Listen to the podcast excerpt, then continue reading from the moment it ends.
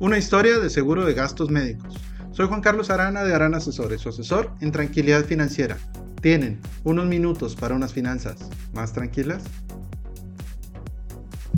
Esta semana me tocó apoyar a un cliente debido a que tuvo que ir al hospital con un dolor muy fuerte en el área abdominal. Cuando ya se trasladaba al hospital, me marcó un familiar para avisarme.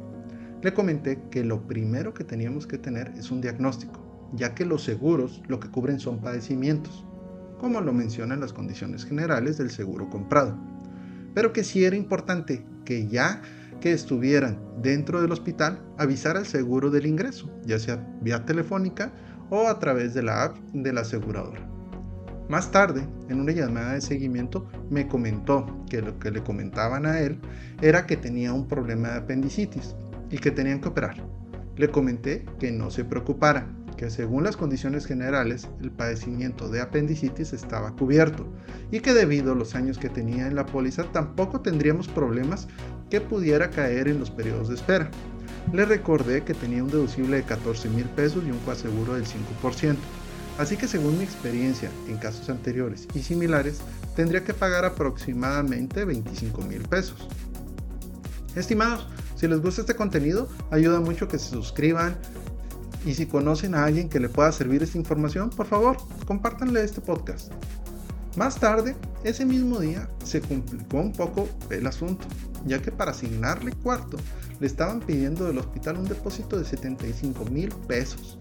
Luego se comunicaron por parte del médico para decirle a mi cliente que según su experiencia, las aseguradoras pagaban muy poco.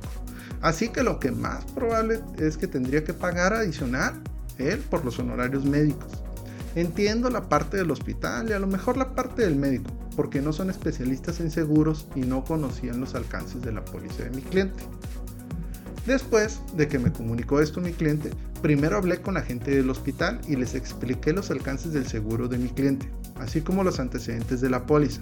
Así que no veía cómo no cubriría el seguro si todo se sustentaba bien, claro. Así que accedieron a solo un depósito de 20 mil pesos y por parte del médico también me pude comunicar y le informé que según el tabulador contratado por el cliente, en base a lo que cobraba, tampoco se tendría problema de que cubriera completamente los honorarios. Estimados, les voy a regalar la primera asesoría personalizada sobre sus finanzas personales. Solo llenen el formulario de contacto en naranasesores.com y mencionen este podcast y agendamos una cita ya sea por Zoom o Google Meet. Al día siguiente de que entró al hospital, ya dieron de alta por fin a mi cliente.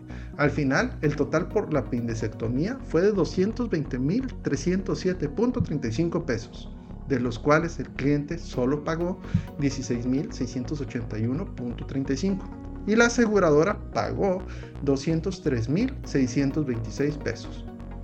Los seguros, los procesos y las personas que intervenimos en los seguros estamos lejos de ser perfectos, pero no conozco mejor manera de enfrentar económicamente un problema oneroso de salud Así que gracias a la confianza que depositó mi cliente en mí al dejarme asesorarlo tanto en la compra como en la utilización del seguro, en esta ocasión pagó solo 16 mil en lugar de 220 mil pesos. Estimados, si quieren saber qué opinan mis clientes de mí o de otros temas que ya vimos, nos pueden encontrar YouTube, Facebook, Instagram, LinkedIn, Twitter, TikTok y podcast como harán asesores. Y como en cada podcast, les deseo unas finanzas tranquilas.